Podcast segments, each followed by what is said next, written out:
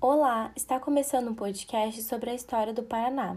Falarei neste episódio sobre as populações indígenas do território paranaense, o encontro entre os povos indígenas e os povos europeus e a presença dos europeus no chamado Novo Mundo.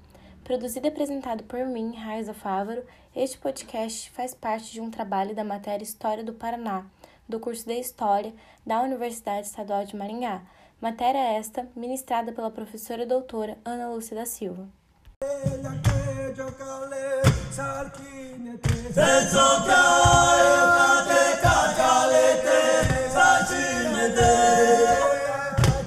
Antes da chegada dos espanhóis e portugueses em 1500 ao continente sul-americano e ao Brasil, no antigo Paraná viviam inúmeros povos indígenas. Eles praticavam suas crenças e suas artes, falavam outras línguas e possuíam culturas diferentes uma das outras. O contato com os europeus, porém, foi trágico para os índios. Muitos povos indígenas desapareceram devido às guerras e às doenças que seus corpos não conheciam. Os primeiros habitantes do que é hoje o atual estado do Paraná eram formados por dois principais troncos linguísticos, o tronco tupi e o tronco gês.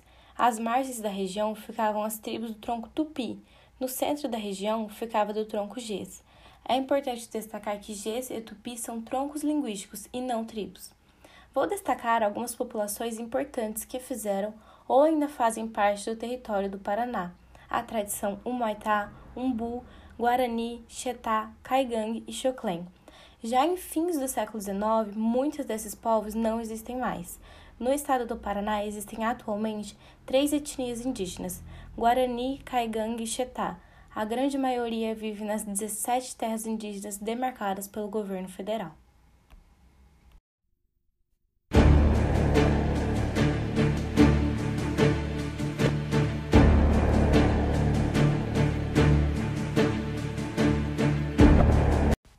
Feito esta breve introdução sobre as populações indígenas do estado do Paraná, falarei agora sobre como foi o encontro dos povos indígenas com os povos europeus e para isso precisamos considerar o contexto histórico desse encontro, onde os europeus estavam envolvidos em uma dinâmica ocupacional consequente da expansão marítima das grandes navegações, período do mercantilismo. E durante este processo aconteceu o Tratado de Tordesilhas, assinado em 1494 entre as coroas da Espanha e de Portugal, onde o Papa Alexandre VI foi o mediador. O tratado dizia que ocorreria uma divisão entre as terras a serem descobertas e a serem ocupadas. O território, hoje chamado de Paraná, foi completamente influenciado por essa demarcação. O Guará ficava sob domínio da Espanha, ou seja, mais de 90% do nosso território ficou sob domínio espanhol.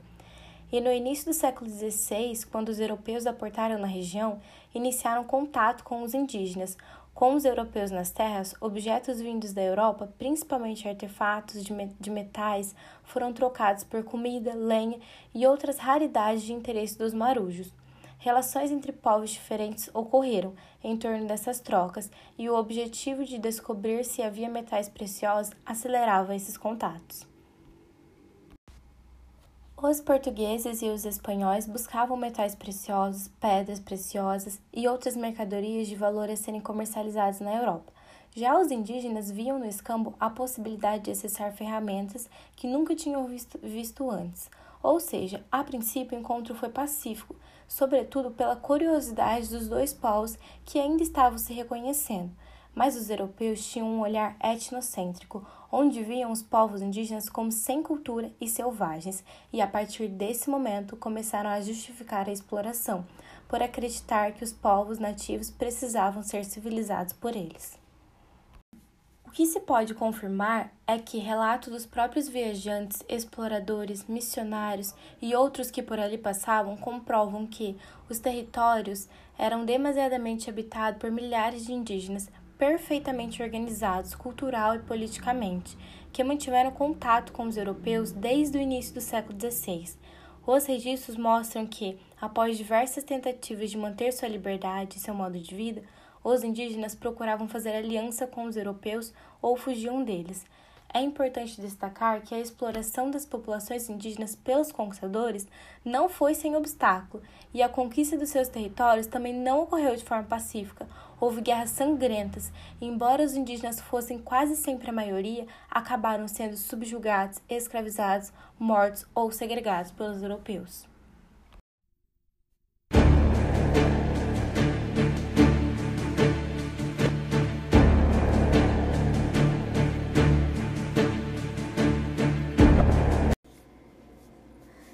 Entre os movimentos de ocupação do território está as diversas expedições. Além dessas expedições, tivemos ao longo do século XVI a presença dos europeus crescendo na região do Guará, tivemos a fundação de vilas, e a coroa espanhola delegou a atividade colonizadora a alguns particulares no Guará. Então, essas pessoas chamadas de adelantados ou encomendeiros tinham condições de administrar as terras no Guairá e tinham como função pacificar os nativos e coordenar a extração de riquezas. E para realizar suas missões, os adelantados precisavam converter os nativos e podiam também aproveitar da mão de obra deles.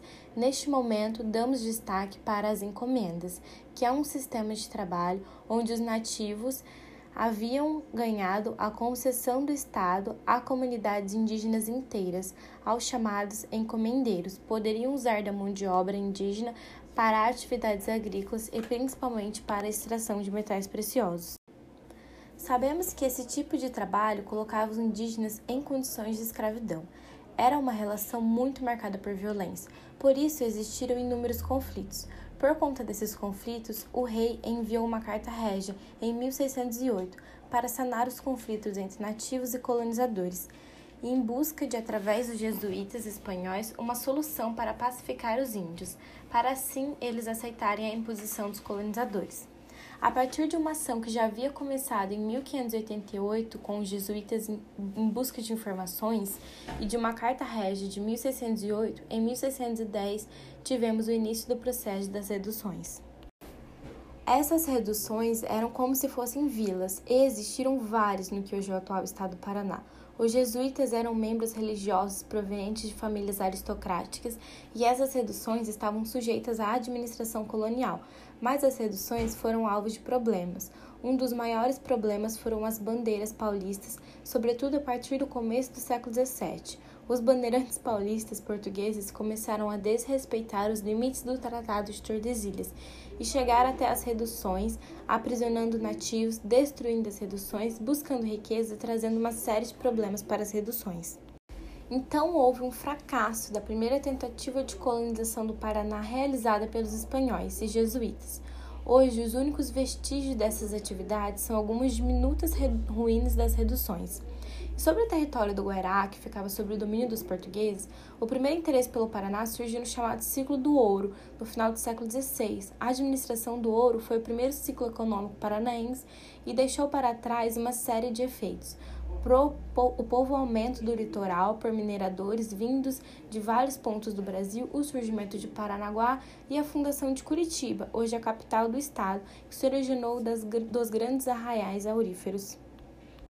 Feito este apanhado sobre o início da história do Paraná, para finalizarmos nossa discussão, faço menção ao filme A Missão, de Roland Joffre, onde nós podemos observar que as duas forças que motivaram a colonização do Novo Mundo foram a Igreja Católica, que influenciava os reis católicos da Espanha a introduzir o catolicismo com a ajuda dos jesuítas para catequizar os índios, e outro motivo para a exploração das novas terras era ainda maior, era a força econômica, pois a Espanha precisava de ouro e prata, e com o achado do Novo Mundo, a Espanha ficou seduzida a fazer a exploração das novas terras, ditas descobertas, já que neste período o sistema econômico vigente era o mercantilismo, que tinha como base a reserva de metais preciosos, ouro e, ouro e prata.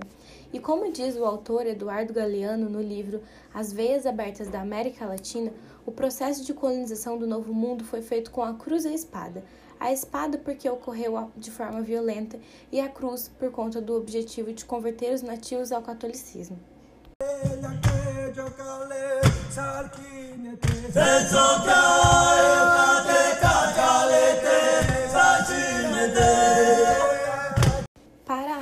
Edição deste podcast foi, foram usados os livros História do Paraná, Pré-História, Colônia e Império, de Lúcia Tadeu Mota, e o livro Paraná, de Rui Anchovsky, e os filmes 1492, A Conquista do Paraíso, de Hilbert Scott, e o filme A Missão, de Holland Joff, tal como as aulas ministradas pela professora Ana Lúcia da Silva na Universidade Estadual de Maringá. Olá, está começando um podcast a respeito da história do Brasil. Falarei sobre o período da ditadura militar no país, mais especificadamente os anos de 1969 e 1972. Com esta atividade proposta pelo professor Davi Neto, do Departamento de História da Universidade Estadual de Maringá, tem-se por objetivo iniciar a prática da história oral enquanto metodologia de pesquisa. A partir de uma entrevista em prol de pensar a memória coletiva, para podermos entender as relações que os indivíduos estabelecem com os processos históricos, para além dos marcos estabelecidos pela historiografia. Meu entrevistado é meu pai, João Fávaro, de 70 anos, hoje aposentado, que viveu a época da ditadura militar no Brasil.